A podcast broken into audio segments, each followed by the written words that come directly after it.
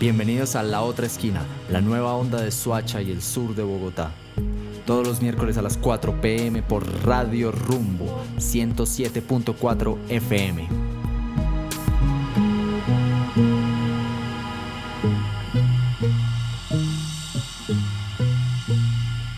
Amigos, amigas, ¿cómo están? Bienvenidos a la otra esquina radio, la nueva onda de Suacha y el sur de Bogotá.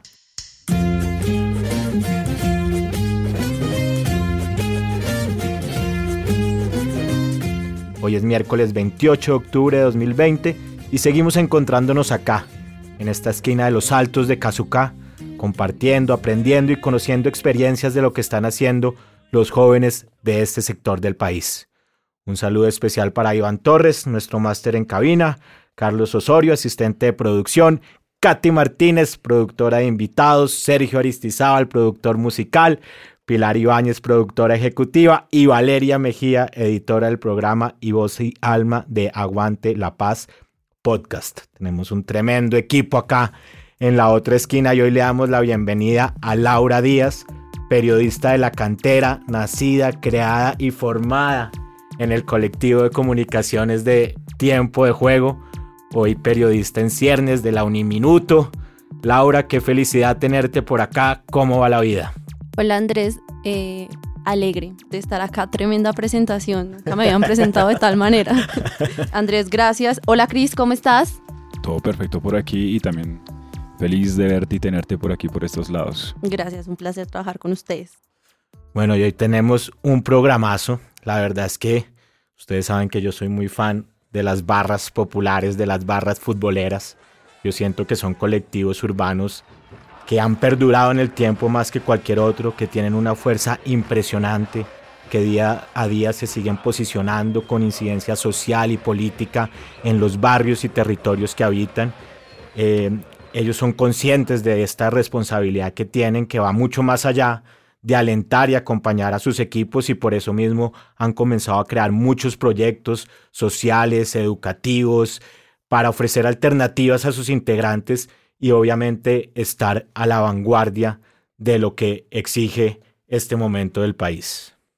Así es, Andrés. Son colectivos que gracias a su fuerza y a su incidencia han logrado bajarle a la violencia. Son jóvenes entre 15 y 35 años que hemos podido trabajar con algunos de ellos desde la Abzuca y son un parche tremendo. Pero hoy en concreto vamos a hablar de sus colectivos de comunicaciones.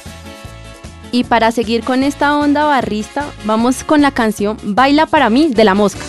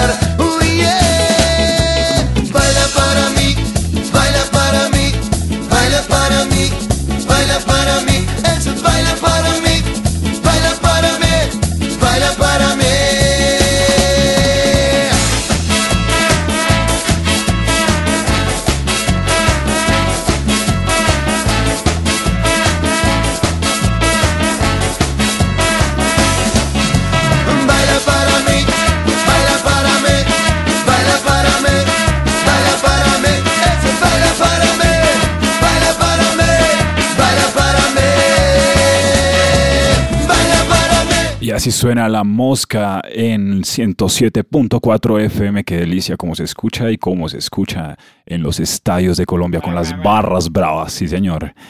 Ese era Baila para mí de la agrupación argentina La Mosca. Muchas de sus canciones interpretadas por las barras de Latinoamérica y del mundo. Bueno, y del sur del continente con La Mosca nos vamos al sur de Bogotá en nuestra sección Tren al Sur. Tren al Sur.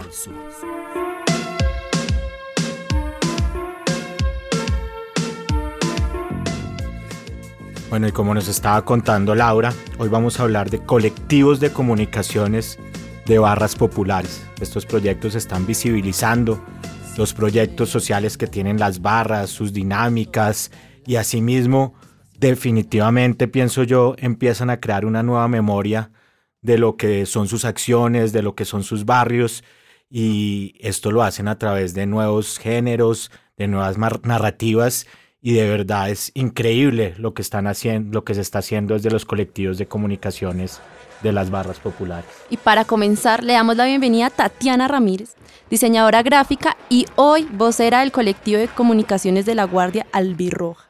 ¿Cómo estás, Tatiana? Buenos días a todos en la mesa de trabajo, a los oyentes.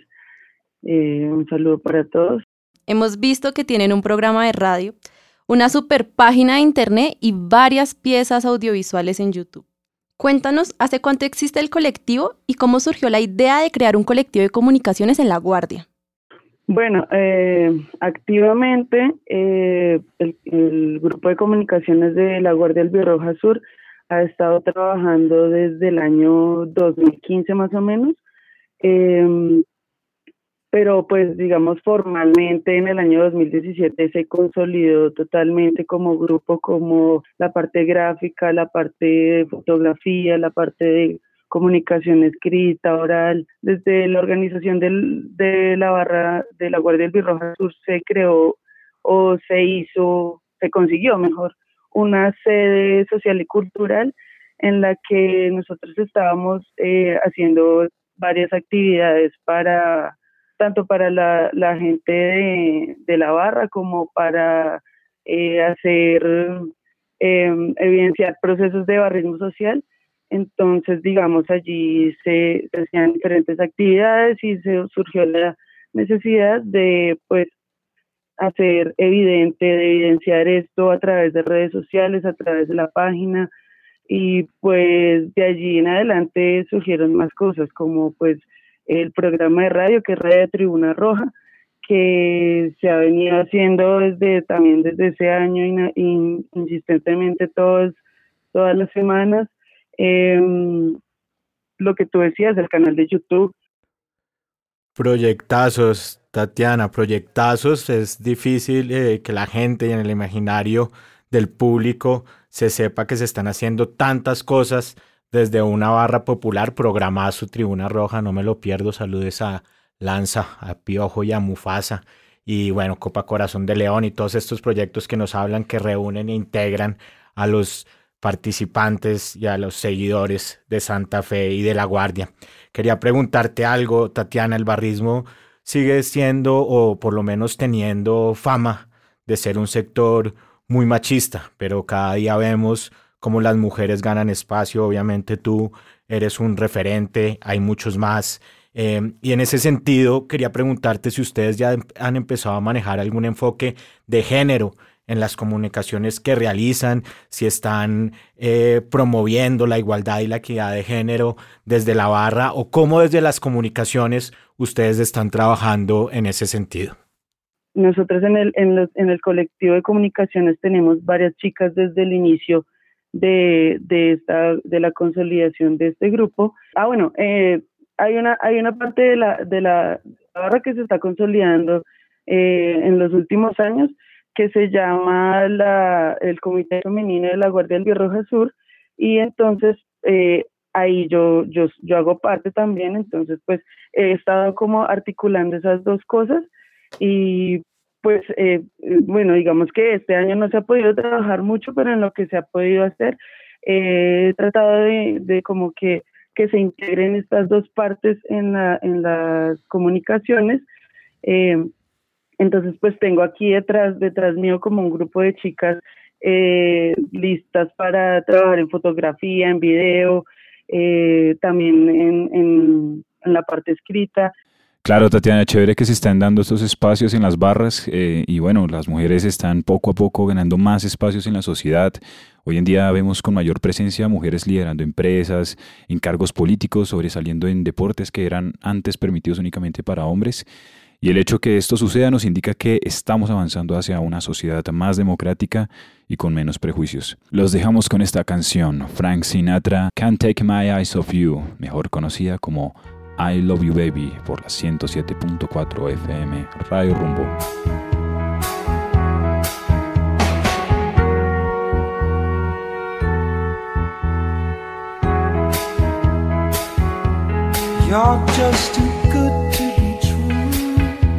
Can't take my eyes off of you. You be like heaven to touch. I wanna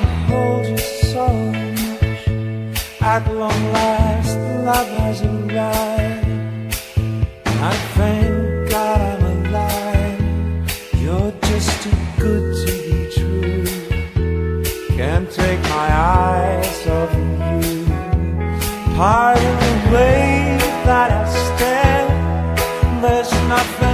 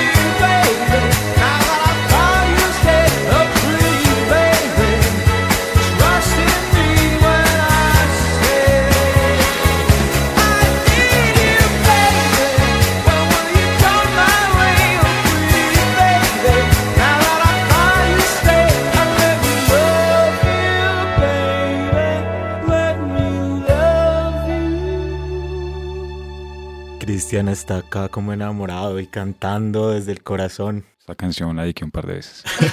Suena muy bien, pero la verdad es que suena mucho mejor desde la tribuna sur del estadio Nemesio del Campín. ¿Puedo cantar un poquito, Laura? No, Andrés, tú. Poquitico, es así. Vamos al birrojo, que te queremos ver salir primero. Gracias, gracias por Continúa, la Laura. pero continuemos. Continuemos. Bueno, no, ahora tenemos otros invitados súper especiales. La verdad es que es una barra que admiro mucho, que por mi oficio periodístico he tenido la oportunidad de conocer, de trabajar con ellos de conocer sus proyectos. Estuvimos trabajando en el plan decenal, hemos hecho algunos proyectos documentales conjuntos y creo que es una barra de la cual todos tenemos mucho que aprender y es la barra de los del sur, del Atlético Nacional. Y hoy tenemos acá a el director de su colectivo de comunicación. Bueno, como Andrés lo dice, eh, hoy tenemos a Oscar Arango, es comunicador audiovisual, fundador de la barra popular de Nacional Los del Sur, fundador del Combo La Estrella, ubicado en el Valle de Aburrá, amante de dos pasiones, el fútbol y lo audiovisual. Bienvenido Oscar, qué rico estar en Medallo. Cuéntanos qué proyectos audiovisuales vienen desarrollando desde la barra. pues mira, más que proyectos que sí hay, en este momento por ejemplo estamos trabajando en una serie microdocumental sobre la, sobre la banda instrumental y estamos trabajando en otra, eh, la de la banda son cinco episodios chiquitos de tres minutos eso se hace con la alcaldía de Medellín y estamos haciendo otra para, para conectar hábitat, eh, música y, fútbol, ¿cierto? Queremos hacer algo en lo que conectemos lugares de la ciudad con esos sonidos futboleros eh, que pues que tanto nos alegran los domingos, ¿verdad?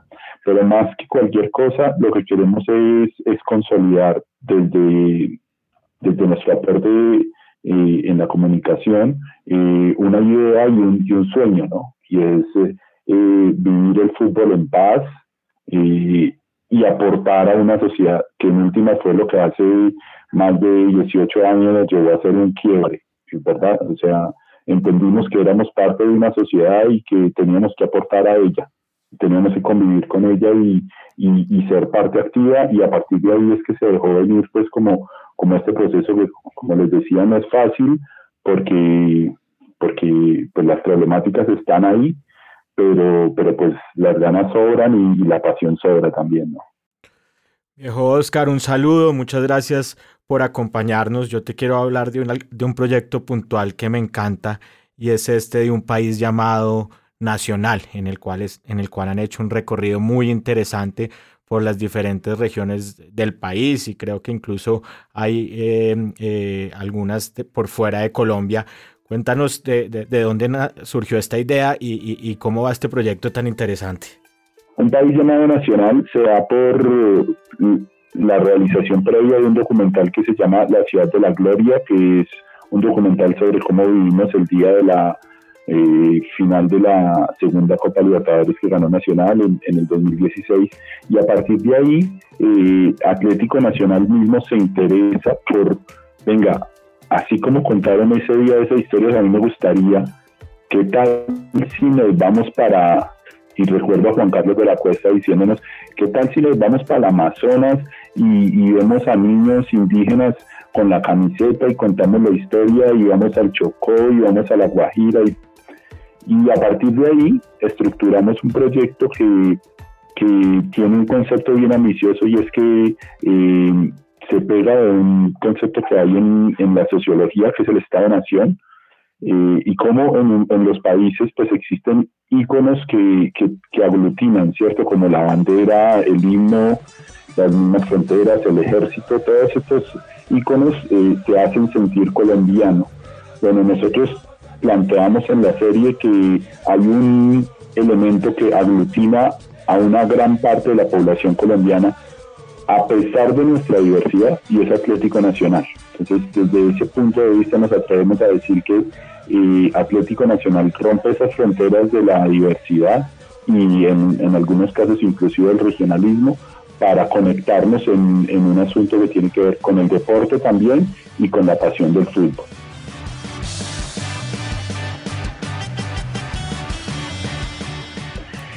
Y, entonces nos fuimos, nos fuimos a andar Colombia, nos fuimos a andar la primera temporada, 10 episodios, pasamos por Bogotá, eh, un episodio muy, muy bonito eh, en el que recorrimos Bogotá inclusive, eh, estuvimos en barrios donde nos sorprendía como llegar a barrios y que los postes estaban pintados de verde y blanco, habían murales de no sé, 20 de media cuadra el rostro de Antes Escobar, el escudo pintado, y, y pues por el movimiento de barrista tan fuerte que en Bogotá, pues uno siempre como que esto lo, impacta y obviamente la presencia de, Atlético Nacional en Bogotá es, muy grande. Y a partir de ahí pues se volvió un producto que logramos, eh, digamos que vender hasta completar el darle la vuelta al país, ¿cierto? O sea, fuimos a los 32 departamentos y dijimos, esto es un país llamado nacional. Oiga, Oscar, de verdad, severo proyecto, de verdad, tremendo y felicitaciones desde, desde aquí, desde la cabina de la otra esquina radio. Sí, sí me gustaría saber también adicional em, que desde esa organización barrial de los combos y la experiencia de la escuela, de la formación de liderazgo social, ¿qué herramientas les brindaron para consolidar proyectos como con la pelota en la cabeza? Lo que hacemos es convocar a los hinchas del fútbol y eso es una cosa muy importante. A mí me ha tocado, por ejemplo, hacer contenidos de ganadores, eh, contenidos de ganadores de con la pelota en la cabeza que son hinchas del Medellín, ¿cierto? Y, y ganó un hincha del Medellín y no hay ningún problema porque es que, hermano, en este mundo existen hinchas de, todo, de todos lados, de todos los colores. Y por esa razón, eh, ni tenemos que dejar de vivir, ni un concurso como con la pelota en la cabeza eh, debería restringirse, porque esa es la esencia. Entonces, eh, con la pelota en la cabeza, pues es un concurso que lo que pretende es cada año eh, se escoge una disciplina diferente en términos de una disciplina artística, mm, escritura, mm, caricatura, fotografía. El año pasado se hizo de video, y a partir de ahí se convoca a la ciudad a que cuente historias por medio de esa disciplina artística, ¿verdad? Eh, ya son 16 años, si no estoy mal, este año eh, va a ser quizás uno de los más pequeños porque pues por el tema de la pandemia y todo la cosa estaba muy restringida y luego de, con la pelota en la cabeza pues han venido otros pero digamos que en los últimos cuatro años se ha dado uno muy importante que es el que mencionabas y es un proceso de formación de liderazgo eh, en el cual lo que ha pasado es que los integrantes de lo que nosotros llamamos los combos, que son las subdivisiones que tiene la barra en los barrios de la ciudad, eh, se han ido formando en, participación ciudadana y liderazgo. Y, y, obviamente hay una serie de módulos muy fuertes acerca de barrismo social, convivencia en el fútbol y toda la experiencia que tiene que ver pues, con, con esto. Qué bueno todo esto que nos cuentas, Oscar. A mí me gusta mucho lo que está haciendo la barra en Medellín, en el departamento de Antioquia y en el país. Me ha alegrado mucho la noticia de que ya hagan parte del movimiento barrista nacional, un movimiento que reúne a más de 30 barras y que tiene mucha fuerza. Yo te insistió mucho a ti y a tus compañeros de barra que hay mucho que aprenderle a los del sur y al proceso que se lleva en Antioquia. Afortunadamente ya se empiezan a ver señales de trabajo similar en Bogotá, distritales, con goles en paz. Eh, yo he sido testigo también de cómo integrantes de la Guardia han eh, comenzado a trabajar en esta clase de procesos. Tú nos mencionabas ahorita que, por ejemplo, en, muchas veces con la pelota en la cabeza han tenido participantes de, de hinchas del Medellín. Y quería preguntarles a los dos, a Tatiana y a Oscar, eh, ¿Cómo definitivamente lograr que lo que ustedes están haciendo desde las comunicaciones se convierta en una apuesta social para que estos procesos barriales, populares, generen una sana convivencia entre las barras futboleras?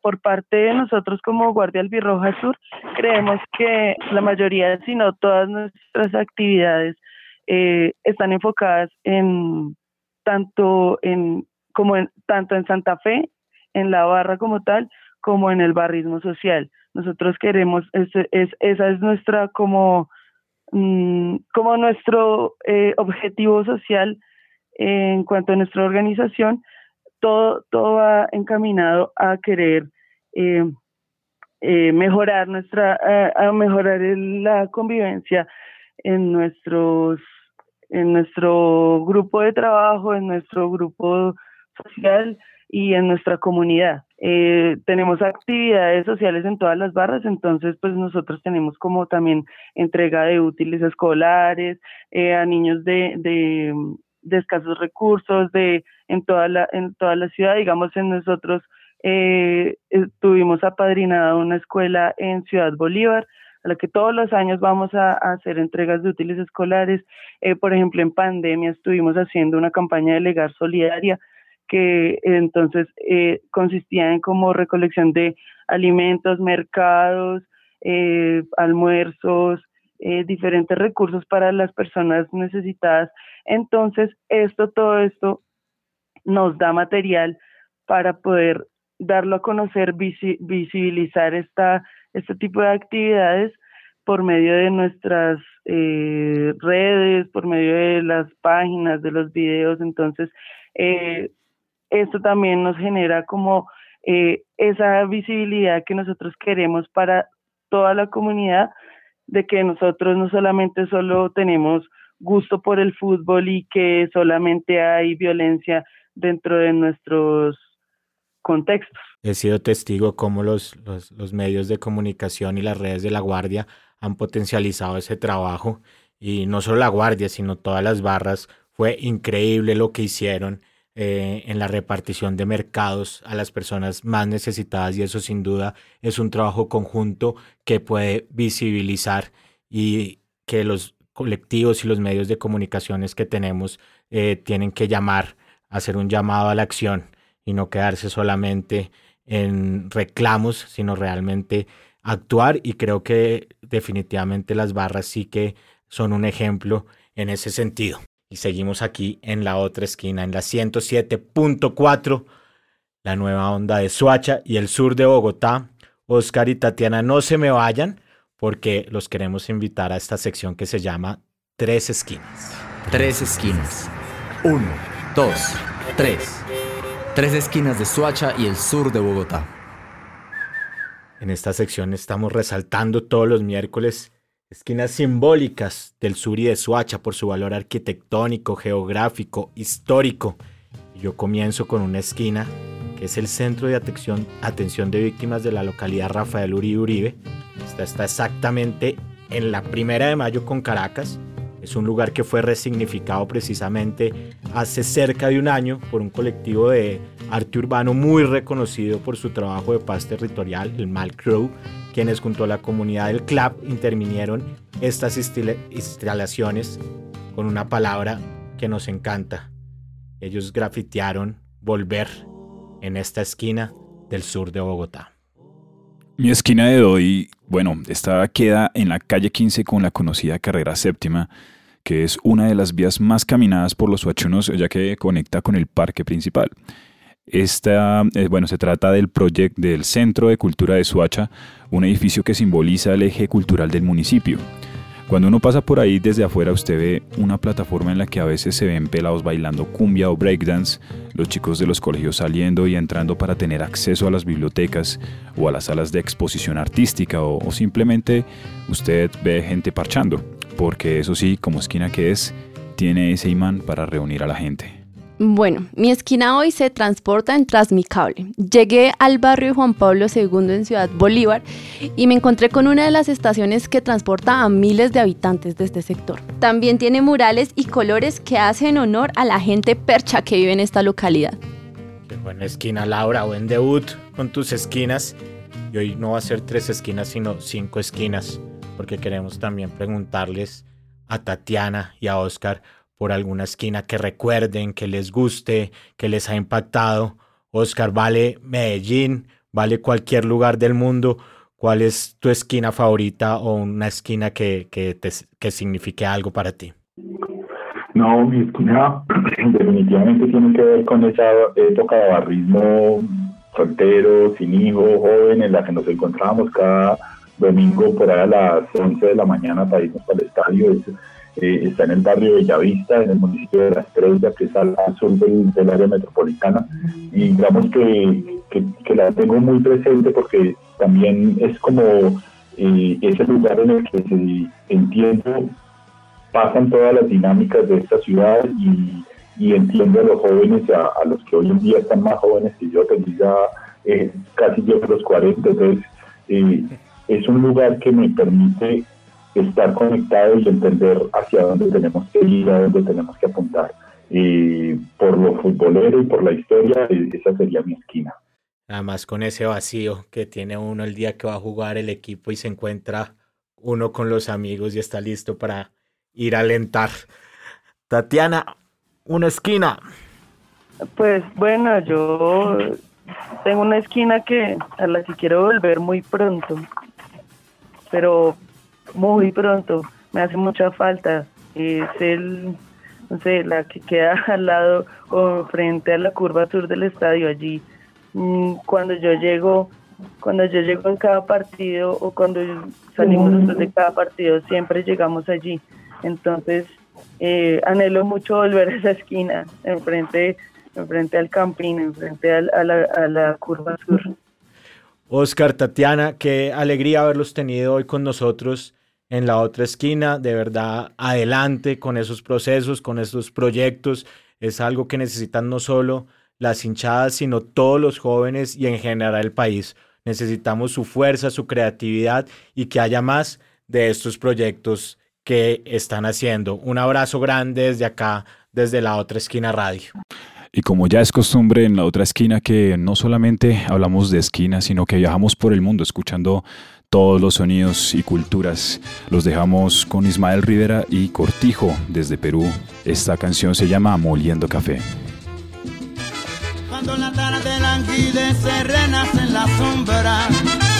Y el que los cafetales vuelven a sentir. Se oye la triste canción de amor de la vieja molienda.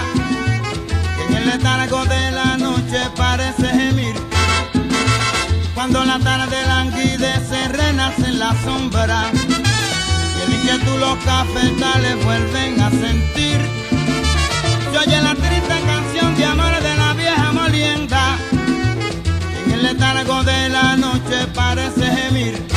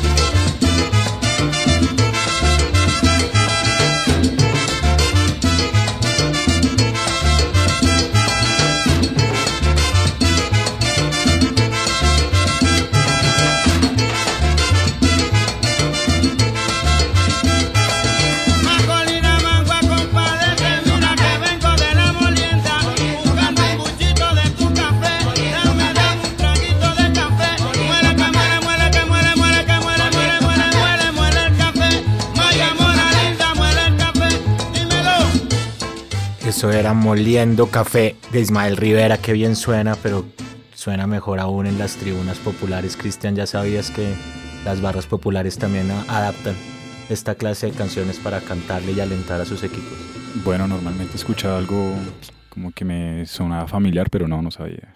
La Guardia Albirroja Sur la canta muy bien, ojalá vuelva pronto el público a los estadios de Colombia y del mundo. Como es costumbre, en la otra esquina radio traemos unos invitados y unas invitadas súper especiales.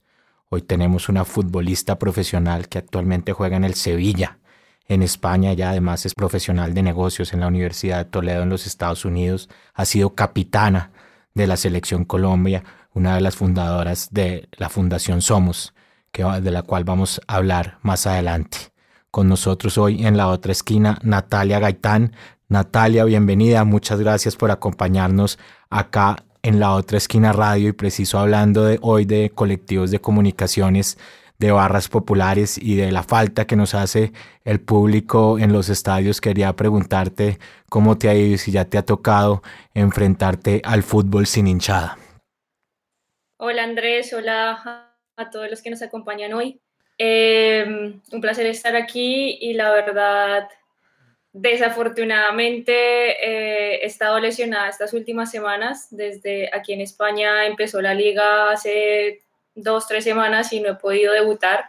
Em, me ha tocado vivirlo desde, desde las gradas, acompañando al equipo, pero sin público y, y, se hace muy raro y se hará más raro cuando, cuando pueda volver a las canchas y ya ver eso, el estadio como tan vacío. Creo que una de las esencias del fútbol es, es ver la pasión con la que los aficionados y los hinchas nos acompañan en cada partido. Hola Natalia, ¿cómo estás? Hablas con Laura Díaz. Hola Lau, ¿cómo estás? Bien Natalia, nosotros, bueno, yo ya tuve el placer de conocerte hace un tiempo con Cristian Colorado en un taller y tremendo volver a saludarte, me alegra mucho. Bueno, Natalia, ya entrando un poco más en tema, eh, no sé si has visto que cuando se le hacen las entrevistas a los futbolistas hombres, los términos que utilizan para ellos son de jugadores profesionales, pero cuando se le hacen estas mismas entrevistas a las mujeres, los términos que utilizan son las niñas de la selección, las niñas, eh, las chicas superpoderosas eh, acá en Colombia. Ahí ya vemos que hay una desigualdad de género. ¿Qué opinas acerca del tema, Natalia? Es un tema que es un poco polémico porque mucha gente nos dice, sí, pero es que niña se utiliza como un término de, cariño, no, no, lo, no, lo, decimos con mala intención y, y, puede que sea cierto, pero al final esa pequeña palabra hace que, que ya nos veamos inferiores, que como tú lo dices, nunca oímos hablar a los niños de la selección Colombia cuando estamos hablando de James o de Falcao, pero muchas veces a nosotras sí nos dicen las niñas de la selección Colombia cuando somos futbolistas, somos jugadoras, somos profesionales en el ámbito deportivo, en el ámbito académico, y, hay calificativos que ayudan, ayudarían a que esa discriminación, pequeña discriminación que se da a través de, esto, pues se disminuya. Entonces, es muy importante las palabras que se usen, los pequeños detalles marcan la diferencia y, es algo, es algo que, que podemos transformar y podemos mejorar todos en el día a día. Nata, aquí somos amigos de Vane Córdoba, de Vanessa Córdoba, y ella nos comenta mucho sobre el trabajo que ustedes con la Fundación Somos, este bonito proyecto de la Selección Colombia Femenina. Cuéntanos cómo, mm, eh, pues, digamos, con Somos, en qué proyectos andan, qué objetivos eh, se están proponiendo ahorita. Eh, estamos muy felices, estamos muy felices con Somos, estamos trabajando duro, llevamos un año y medio aproximadamente eh, desarrollando todo este proyecto que, que, creemos que va a explotar y va a ser muy, muy importante y va a tener un impacto positivo en Colombia. Em, por el momento estamos trabajando en nuestro primer taller en compañía de, de la PSUCA, en un taller de comunicación, género y, y fútbol. Entonces, eh, esperamos que, que, nos vaya muy bien, que sea el primero de muchos y, y poder seguir compartiendo tantas experiencias no solo desde nuestra parte, sino desde las fundaciones que puedan acompañarnos. El encuentro con Somos desde las organizaciones sociales ha sido muy grato y creo que todos estamos de acuerdo en el poder del fútbol para transformar, para encontrar improbables, para volver al diálogo y para una serie de circunstancias que desde otros escenarios es muy complejo. Y precisamente hoy en Aguante la Paz podcast tenemos una historia de una masacre que sucedió en El Salado, en donde desafortunadamente fueron asesinados casi 50 saladeros y en donde también los paramilitares lo hicieron en la cancha de fútbol tratando de destruir esos símbolos que eran tradicionales en esta región del país. Vamos a oír Aguante la Paz podcast con esta historia de Leiner en la comunidad del Salado. Aguante la Paz Podcast.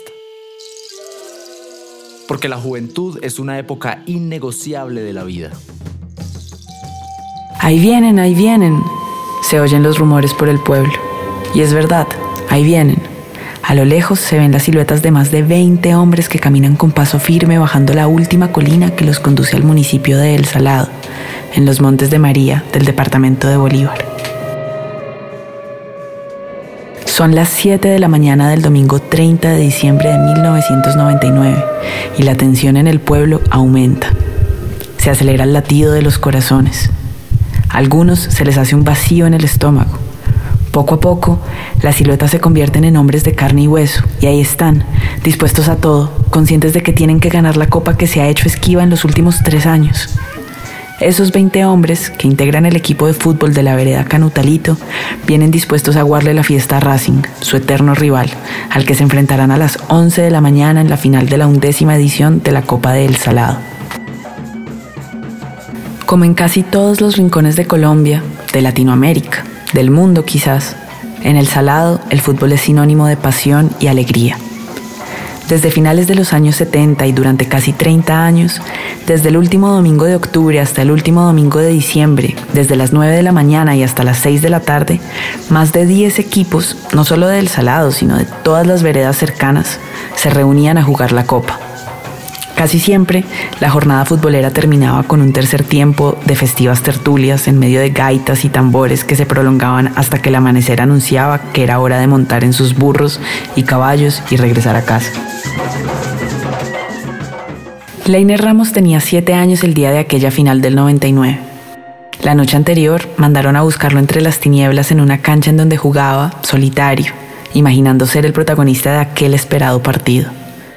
Pero el verdadero protagonista era su hermano mayor, quien además estaba a un gol de convertirse en el goleador de la Copa. Pero después del 18 de febrero del año 2000, ese torneo no se jugó más. Durante tres días seguidos con sus noches, más de 80 paramilitares comandados por Jorge 40 y alias 57 y la complicidad de las autoridades colombianas Reunieron a los pobladores de El Salado en la cancha de fútbol y los masacraron y violaron a sus mujeres mientras tomaban licor y tocaban las gaitas y los tambores y obligaban al resto del pueblo a presenciar su barbarie. En esta masacre, quizá una de las más sangrientas de la sangrienta historia de este país, fallecieron 59 personas, entre las que se encontraba el hermano de Leiner. Como es lógico, Leiner, su familia y el resto de los 5.000 habitantes que sobrevivieron huyeron hacia las cabeceras municipales y las regiones aledañas. Dos años después, cansados de los señalamientos, del despojo y las penurias que tiene que vivir la población desplazada a causa de una guerra que no les pertenece, casi 100 valientes personas retornaron a su pueblo que literalmente se lo había tragado el monte. Entre ellos vino Leiner, cogido de la mano de su madre, a quien le era difícil entender que ya casi nada de su pueblo existía. Y aunque seguían vivos los recuerdos de esa masacre en plena cancha de fútbol, quizás con la macabra intención de desaparecer los símbolos más preciados, los aladeros no estaban dispuestos a rendirse y Leiner, que se aburría y se aburría, sabía que el fútbol era una opción para devolverle un poco de la alegría a su pueblo. Así fue como este joven de apenas 14 años decidió jugar de nuevo. Si la cancha se le había tragado la maleza, pues jugarían en otro lado. Si solo había el balón pinchado que les había regalado una periodista, pues con ese invitaría a jugar a los niños que seguían llegando. Si no había refrigerios, se conformarían con el agua lluvia que algún día tendría que caer. Y así comenzó a crear la escuela, dice él, en honor a su hermano. Leiner comenzó a compartir su tiempo entre los entrenamientos y su trabajo como agricultor recogiendo yuca y tabaco desde las 5 de la mañana. Jugaba donde fuera que hubiera un campito para todos. Los años pasaban y su escuela se convertía en una realidad con más de 300 niños y niñas que soñaban felices con ser Messi o Ronaldinho. Leiner se convirtió en un joven líder que le demostraba a su pueblo que podían recuperar algo de lo que parecía perdido. Solo faltaba una cosa para terminar de ser felices. Una cancha que les permitiera a los niños entrenar en un espacio digno y en donde los grandes también pudieran jugar su torneo. Una cancha que llegó porque tanto esfuerzo se tenía que ver recompensado. Una cancha profesional donde todos caben, la mejor cancha en la historia de los Montes de María. Y ahora otra vez se ven venir siluetas con gaitas y tambores. Aguante el fútbol, aguante Leiner, aguante la paz.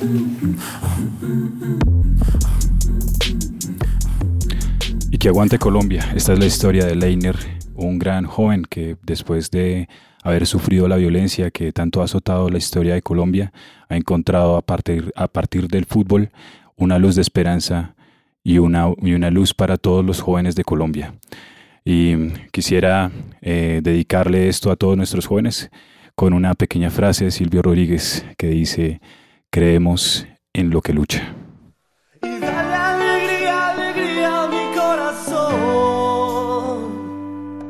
Es lo único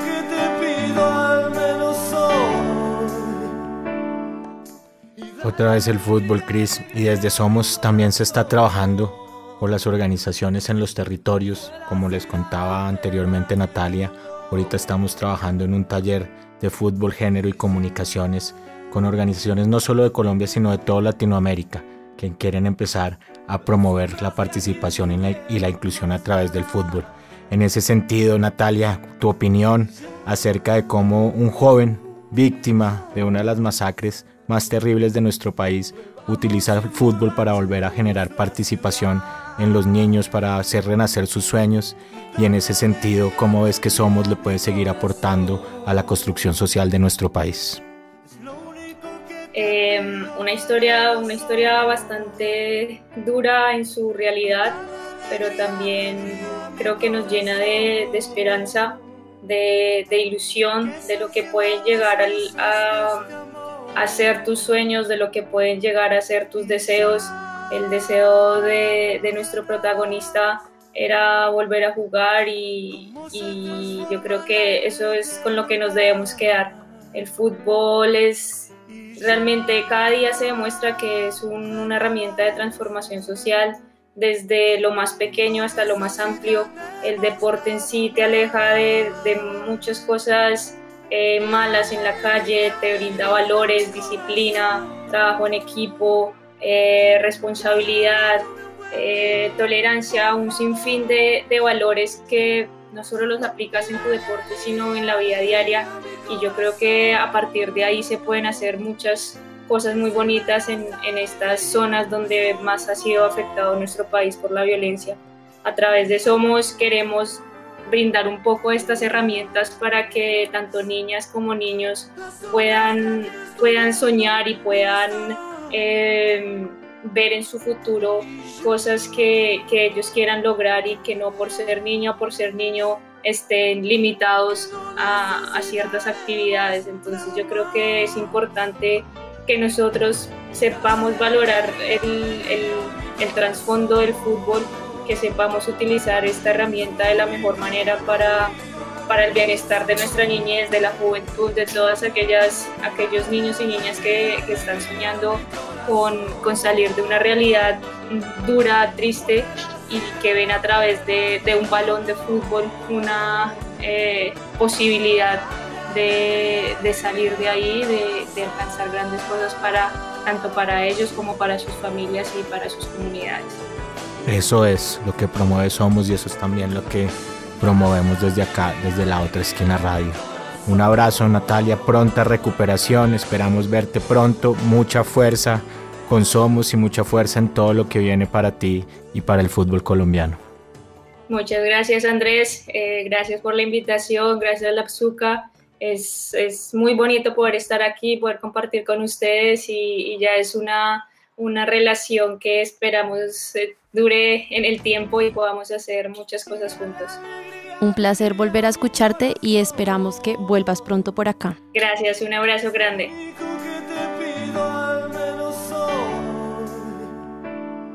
Bueno, ya acabamos este programa de la otra esquina radio. Muchísimas gracias a todos nuestros oyentes.